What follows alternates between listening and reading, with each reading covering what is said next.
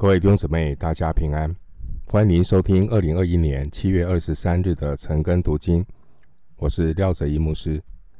今天经文查考的内容是诗篇第十五篇。诗篇的第十五篇。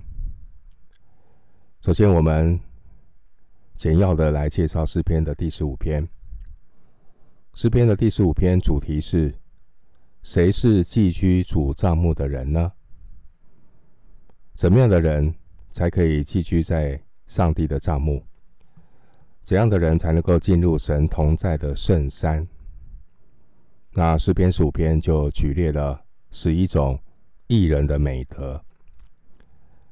我们从救恩论的角度来看诗篇的第十五篇，人是不是靠着自己的行为得救呢？是不是有了诗篇？十五篇的这些美德，就可以寄居主的帐幕，住在神同在的圣山呢？如果是这样的话，那就是行为得救论了。我们对照诗篇第五篇的内容来思想，诗篇第五篇也是提到，谁能够进入上帝救恩的帐幕？谁能够住在神同在的圣山呢？我们来看诗篇第五篇，有两节的经文。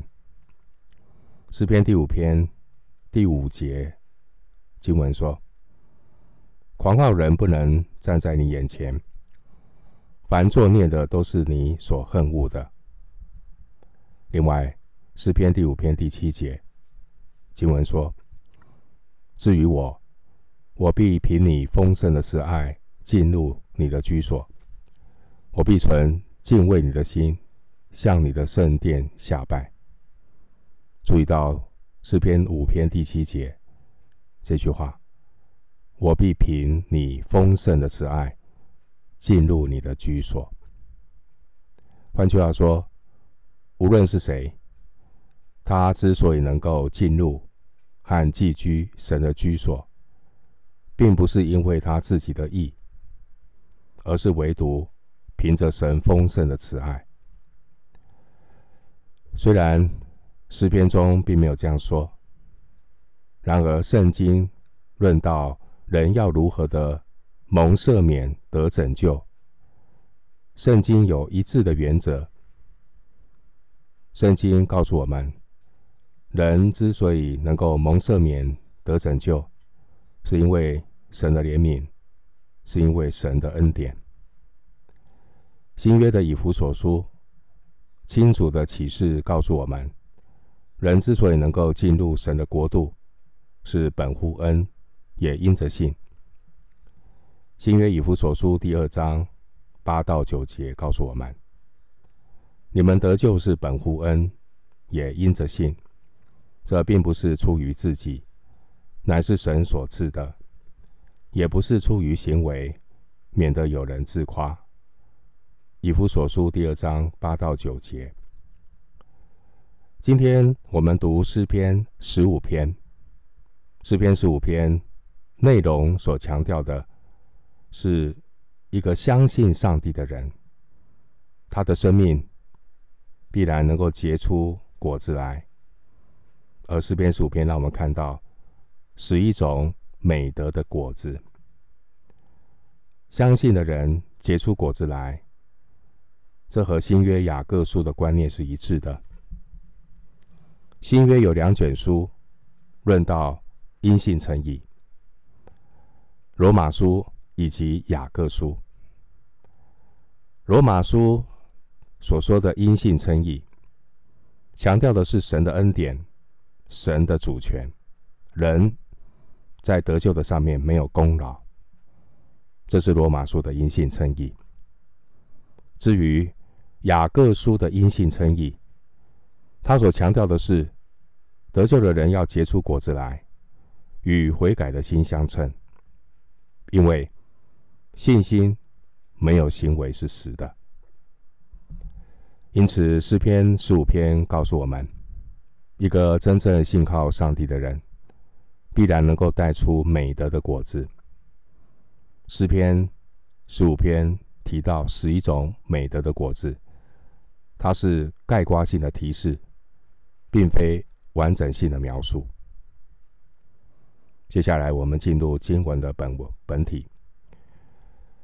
经文的内容，我们先来看第一节，诗篇十五篇第一节：耶和华，谁能寄居你的帐幕？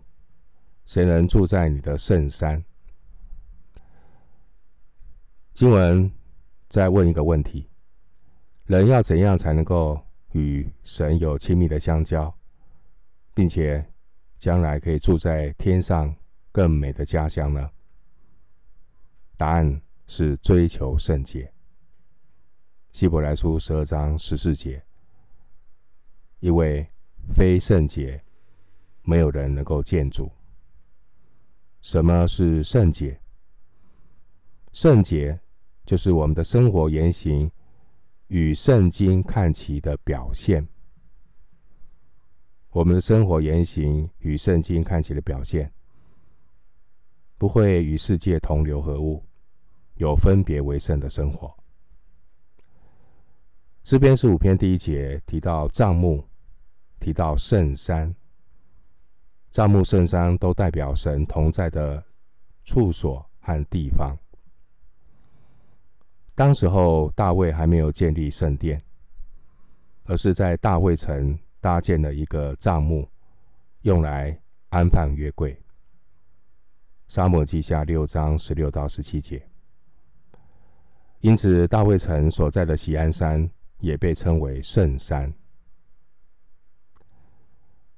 十五篇第一节的问题，也是十五篇的主题：谁是寄居主帐幕的人呢？我们前面一开始说过。诗篇十五篇举列的十一种美德，并不是得救的原因，而是得救之后的果子。人不是凭着行为得救，因此诗篇十五篇他所要强调的，乃是一个真正信靠上帝的人，他必然能够带出美德的果子。十五篇提出十一种美德的果子，是概括性的提示，并非完整性的描述。我们接下来来看这十一种美德的果子，也为自己的灵命做一下健康检查。我们进入经文十五篇的第二节，就是行为正直、做事公义、心里说实话的人。第二节告诉我们，一个信靠上帝的人，他行为的果子是行为正直、做事公义、心里说实话。首先是行为正直，正直的含义是全心全意、完整扎实。正直这样的一个行为提醒我们，我们有没有正直的果子呢？正直乃是告诉我们，凡事要做给神看，不是只是做给人看。因此，我们无论做什么事情，像是给神做的，既然是给神做的，都要尽心尽力，不打马虎眼。正直是圣徒行为的果子，你有尽心尽力吗？服侍神、祷告、读经、关心人、传福音，有没有尽心尽力？你的服侍不是不是做给人看的，行为正直，无论做什么要全心全意、完整扎实。接下来我们看到第二节提到圣徒行为的果子，还有做事公义，做事公义。公义是，特别是旧约圣经道德的根基。一个没有公义的人，对自己和对别人是双重标准。对自己、对别人双重标准，这就是不公义。因此，我们要看到积极的公义。什么是积极的公义？就是要对准真理，爱人如己，对神对人存无愧的良心。这是公义，不是双重标准。要对准真理，爱人如己。第三个行为的果子是心里说实话。心里说实话，一个艺人，他生命会带出果子，他会弃绝一切的虚谎，是就说是，不是就说不是。我们继续来思想艺人行为的果子。请看第十五篇第三节，他不以舌头常绊人，不恶待朋友，也不随火毁谤邻里。一个真正认识上帝的人，他的生命必然会带出行为的果子。圣徒行为的果子，第三节提到，不以舌头常绊人，常绊意义是。好像一个人走来走去，在窥探很多事情。常绊好像就是一个人到处在上播流言、传播丑闻，而一个艺人，一个敬畏上帝的艺人，他是不会以舌头常绊人，也不会到处说别人的闲话、毁谤的话、八卦的话。不会出自他的口。一个真正敬畏上帝的艺人，他能够控制自己的舌头，只说造就人的话，不说伤害人的话。我们继续来看第三节，关于圣徒行为的果子，提到不恶待朋友，不恶待朋友，这边的朋友。希伯来文，它的含义不是只是字面上这个朋友，它的含义也可以说是另外的人，另外一个人。一个艺人对待任何人，不只是对朋友，他都会遵循圣经的原则。圣经对待人的黄金定律是什么？你要别人怎么待你，你也要怎么待别人。圣经待人的原则就是爱人如己，他不会伤害别人，而这个爱是从神而来。我们继续看第三节，关于圣徒行为的果子是不毁谤邻里，不毁谤邻里。一个圣徒，一个敬畏上帝的艺人。他会全心的去帮助、鼓励和教导别人。如果听见有人绘声绘影的在讲一个人的是非、丑闻，他会制止他，他会制止他。所谓的谣言止于智者。今天，其实，在圣徒团体当中，最大的问题是口舌的问题，喜欢在别人背后啊说长论短。这都是属灵的破口，我们要非常的小心。我们要学习神前说人，人前说神，在神面前为人祷告，在人面前诉说上帝的恩典、上帝的话语，说造就人的好话。一个敬畏上帝的艺人是不会背后到处说长道短。我们继续来思想敬畏上帝的艺人会带出的行为的果子，请看十五篇第四节。十五篇第四节，他眼中藐视匪类，却尊重那敬畏耶和华的人。他发的誓，虽然自己吃亏，也不更改。一个敬畏上帝的艺人，一个圣徒。他会带出行为的果子是藐视匪类，在艺人的眼中，好坏是不会模糊的，是非是不会颠倒的。他能够分辨罪恶和公义，黑暗与光明，邪恶与良善。他藐视匪类，意思是，他直言无讳，会指出这样的人的恶行。他是不会纵容，他也不会放任自己，睁一只眼闭一只眼。另外，第四节告诉我们，一个敬畏上帝的艺人、圣徒，他会尊重那敬畏耶和华的人。这边的尊重是积极的态度。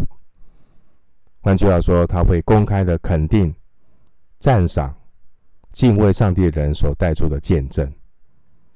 他会支持这样的人，尊重这样的人。另外，第四节继续提到，圣徒行为的果子是，他发的誓，虽然自己吃亏，也不更改。一个敬畏上帝的艺人。一个圣徒，他会信守承诺。一旦做出承诺，他会遵守诺言，纵使会导致他在财务上有损失。我们举一个例子：如果有一个圣徒，一个基督徒，他同意以八万五千元出售他的房子，那我们不是用台币哈，另外的币值。那这是举例，他用八万五千元卖他的房子，他跟一个人要签约，他也承诺说要用八万五块五万块呢卖给一个人，卖给 A，已经承诺给 A，后来他发现呢，其实他的房子可以卖到九万元，因为有一家。开发公司要用九万元跟他买他的房子，但是因为他已经答应了 A 买家，他就信守他的合约。我们继续来思想神的话，诗篇十五篇第五节，他不放在取利，不受贿赂，以害无辜，行这些事的人必永不动摇。一个敬畏上帝的艺人，一个圣徒，他行为的果子是不放在取利。以色列人呢，借贷给自己骨肉至亲，借给自己的同胞，为了济贫救济，所以他们的观念是。这些都是神的恩典，神的供应，因此呢，是不会向骨肉至亲、自己的同胞放债取利。可以参考出埃及记二十二章二十五节，利未记二十五章三十五到三十七节，生命记二十三章十九节。但是，如果是借贷的对象是不信上帝的外邦人，那就是属于商业行为，所以借给外邦人是可以取利的。生命记二十三章二十节，我们继续来看第五节关于圣徒行为的果子。一个敬畏上帝的艺人，他会结出行为的果子，就是不受贿赂。以害无辜，不受贿赂，以害无辜。这字面解释已经很清楚。我们总结一下，从第二节到第五节所举列的这十一样品德的总纲是什么呢？这品德的总纲就是爱神爱人。马太福音二十二章三十七到四十节。就是我们熟悉的大诫命，尽心、尽性、尽力爱主你的神，也要爱人如己。而这些都不是天然人的性情，这些是一个有基督生命的表现，是因信称义外在的记号。因此，行这些事的人必永不动摇，他是真正重生得救的人。我们前面介绍到，一个人的得救是本乎恩，因着信，不是出于自己，不是出于行为，乃是上帝的恩典。人并非是依靠行为或功劳来得到上帝的救赎，因为在救赎的恩典上，人没有任何的功劳。然而，圣经也说明，雅各书第二章十七节说：“信心若没有行为，是死的。”一个真正因信称义的人，他里面有神所赐真实的信心，而他的外面。也必然能够结出信心的果子。一个得救的艺人，他必然在心思、言语和行为上，都要追求圣洁，活出神的性情。